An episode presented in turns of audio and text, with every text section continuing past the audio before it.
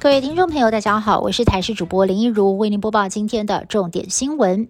台风过境，但是西南风影响，加上了对流云系发展旺盛，雨势不容小觑。在屏东地区有一阵大雨，有驾驶开着日半混凝土车行经南州交流道，疑似是天雨路滑，失控翻车。另外，在方山更是因为大雨冲刷了山坡，形成了黄泥水瀑布倾泻而下，流的整条马路都是，民众开车行经下。的放慢车速。新北幼儿园群聚延烧到板桥某社区大楼，部分确诊个案被验出感染的是 Delta 变种病毒。目前 B 栋的住户都在检疫所隔离，而 A 栋有四百七十三位住户则是自主健康管理。考量到部分住户已经预约好时间打疫苗，如今被框列无法如期到医院施打，因此指挥中心准备了三百剂的 A Z 疫苗，派北医团队进驻社区大楼专案施打。至于在隔离的 B 栋住户，指挥中心也考虑等他们解隔离之后，也能够安排施打。有冠状病毒之父美誉的中研院院士赖明照，近期从美国返台，跟太太目前在防疫旅馆居家检疫。赖明照认为，台湾面对疫情付出了很多成本，应该在疫苗覆盖率逐渐提升之时，开始思考如何解封。因为未来不可能完全没有病例，人类势必要学习跟病毒共存。而依照自然演化的方向，大约再过一到两年，新冠病毒的毒性就会减弱了。再加上疫苗跟新药不断的上市，至少在一年应该就可以控制疫情，恢复正常生活。对此，指挥官陈时中回应，可以先观察各国疫苗施打的情况。况再来讨论后续的松绑政策。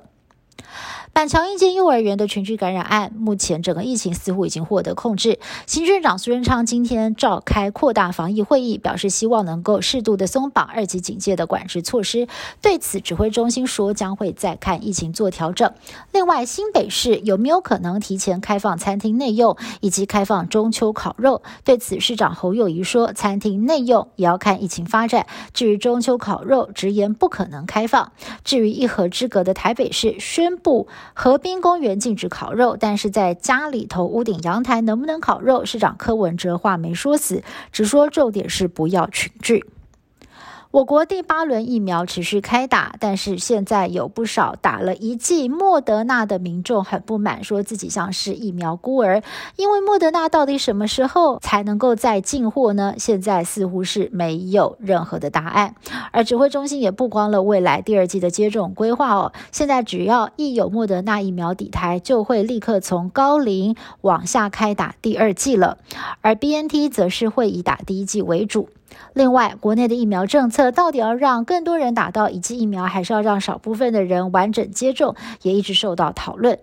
而卫福部预防接种组召集人李炳颖分析，以台湾的疫情状况，目前没有大规模流行，力拼第一季或者是第二季的覆盖率不一定很重要，最重要的是要把口罩戴好，才能够防堵疫情。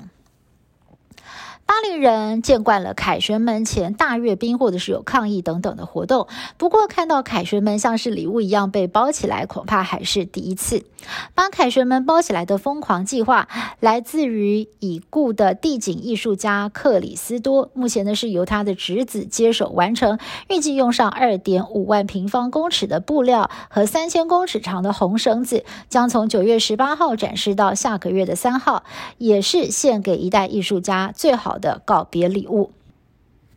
美国纽约市公立学校本周开学了，所有的学生将要重回学校上课，不再提供远距课程的选项。纽约市的公立学校人数全美国排名第一，大约有一百一十万名学生就读纽约市的各级公立学校。目前，纽约十二到十七岁的青少年只有大约四成接种了至少一剂的疫苗，家长担心自己的孩子到校可能染疫，而校方则表示他们已经做好了万全的准备。市府跟校方都不希望再回到过去远距教学的状态了。以上新闻是由台视新闻部制作，感谢您的收听。更多新闻内容，请您持续锁定台视各节新闻以及台视新闻 YouTube 频道。